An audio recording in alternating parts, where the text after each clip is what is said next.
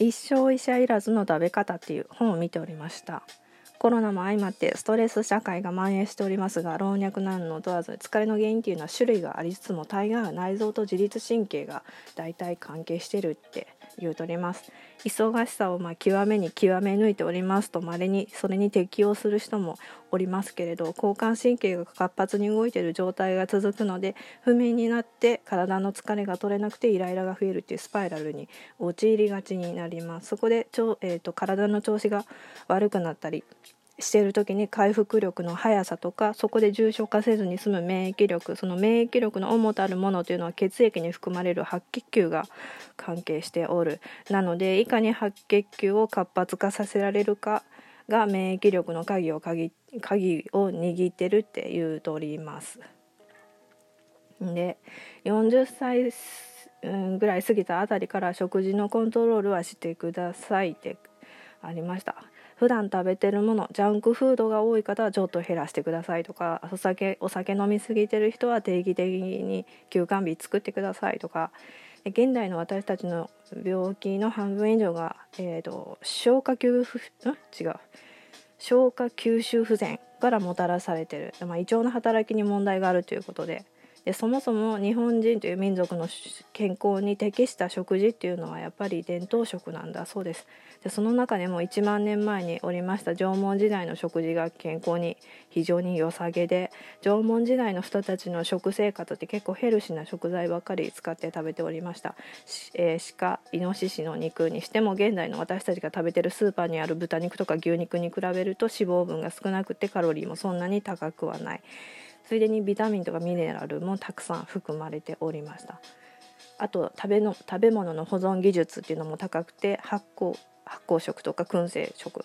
なども保存されて食されておりましたので胃腸の調子もまあどえらい良かったんでしょうね。一生一緒医者に頼らずに生きられる食生活のルールっていうのはたった3つだって言うてます。1つ目が野菜果物プラス玄米ご飯。野菜またはフルーツの生ジュースであれば毎日 500ml 以上で週に12回ほど栄養満点の玄米を食べてくださいみたいな。玄米の中には白米の7倍からあ違う5倍から7倍の栄養素が含まれているこれ茶碗1杯の同じ量でってことかなただし玄米は消化の問題でもともとあんまり噛まないで済む白米に慣れてるっていうのもあるかもしれないんですけど玄米を玄米を食べる場合には消化するためによく噛んで食べた方がいいみたいです、まあ、最低でも一口で30回ぐらいは噛んでくださいって。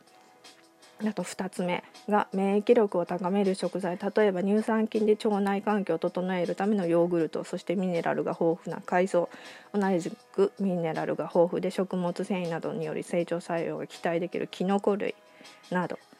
そして3つ目適切な量の塩分と肉類。塩分であれば1日 6g 程度が理想。で肉類であれば週に3日程度が理想。鶏肉であれば1回80から 100g ぐらいが良い。そうです。でこれらのルールをもとにジャンクフード爆食いしたりとか一つの食品を過剰に摂取するとかそういう極端な食事方法を減らしていってでそれに加えて、えー、軽い運動とか良質な睡眠とかと合わせて総合的な対策からストレス減らしていってっていうのを上手にできていれば、まあ、疲れない体になるし老化を遅らせる体になるし一生病気にはかからない体を作ることができるそうです。はあ、はい。で睡眠に関しては平均的な時間で健康的で健康な人であれば7時間から8時間は寝てください。でもともと体の弱い人はもっと寝てください、まあ、9時間ぐらいは寝ることを推奨しておるそうです。特に免疫が弱い人がんを患っている方は、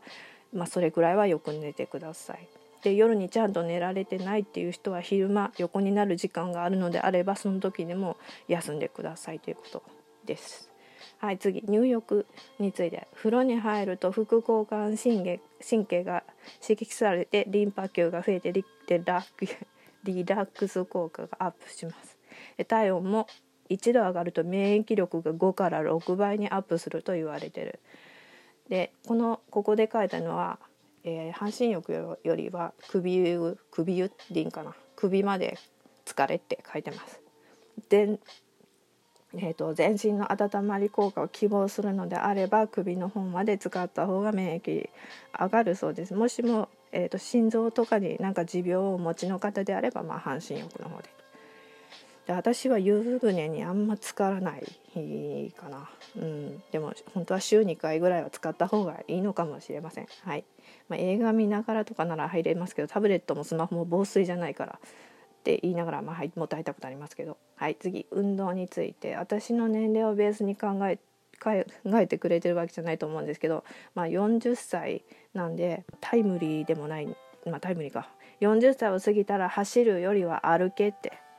言ってます。40歳過ぎたら激しい運動を控えた方がいい。で私ずっと前から走るよりずっと歩いております。で昔からあんまり心臓が強いって感じがしないんでただしだらだら歩くんじゃなくて早早歩きしてくださいって。息が少し弾んでじんわり汗をかく程度で歩く。それはや,、えーと、やってないかもしれない私、うん、汗もかきやしない。軽息も弾みやしない程度で歩いております。でも1回歩き出すと最低1時間ぐらいは歩いてる気がするからいいんじゃないかなと思うんですけどまあ大股で歩く歩いてって書いてあるからはいそれはちょっとこれから考えます。うん、めっちゃ小股で歩いてますずっと。はいで呼吸っていうについて呼吸でどんぐらい意識してますかっていうことなんですけどストレスが溜まってると呼吸が浅くなってくるので、えーと本気でストレス溜まってる時にあんまりこういう意識はできないかと思うんですけど気分を落ち着けるためには息を吸う時よりも吐く時の息を長くするっていう腹式呼吸を意識してやった方が気分のコントロールには役に立つことがあるかもしれません。これによって免疫力の向上が期待できるって書いてます。はい。次。筋肉のふくらはぎの部分について筋人体の筋肉っていうのは70%が下半身に集中しております。その筋肉量の低下っていうのは30代ぐらいから減り始めて40代では80%で70代になるとピーク時からほぼ半分の筋肉量になってしまう。だから筋、えーと、下半身を鍛えることで老化を下げることができるって書いてます。老化を下げる。うん遅らせるか。はい。でどこにふくらはぎの部分は第二の心臓と言われるほど心臓血液を心臓に送るためのポンプとして重要な筋肉の役割を担っている。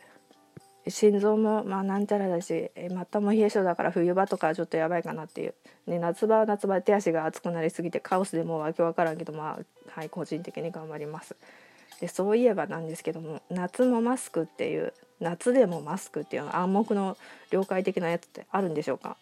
私もともと一年中顎マスクファッションにしてる人なんであんま関係ないんですけど運動してる人もなんかマスク必須前提でみたいな話で熱中症に気をつけてくださいねとラジオから聞こえてきたんですけども運動してる人はいあの人が少ない場所でマスク外してやればいいかなと思うんですけども、まあ、れですかマスクごときでこう夏場に人を殺す気殺しにかかってくる気なんでしょうかと思ってしまったんですがマスクはうん、外して適切な場所で運動するならすればいいかなと思いました。はい、なのでマスクは運動する時は外してもいいと思いますと申し上げておきたいと思います。ということでおやすみなさい。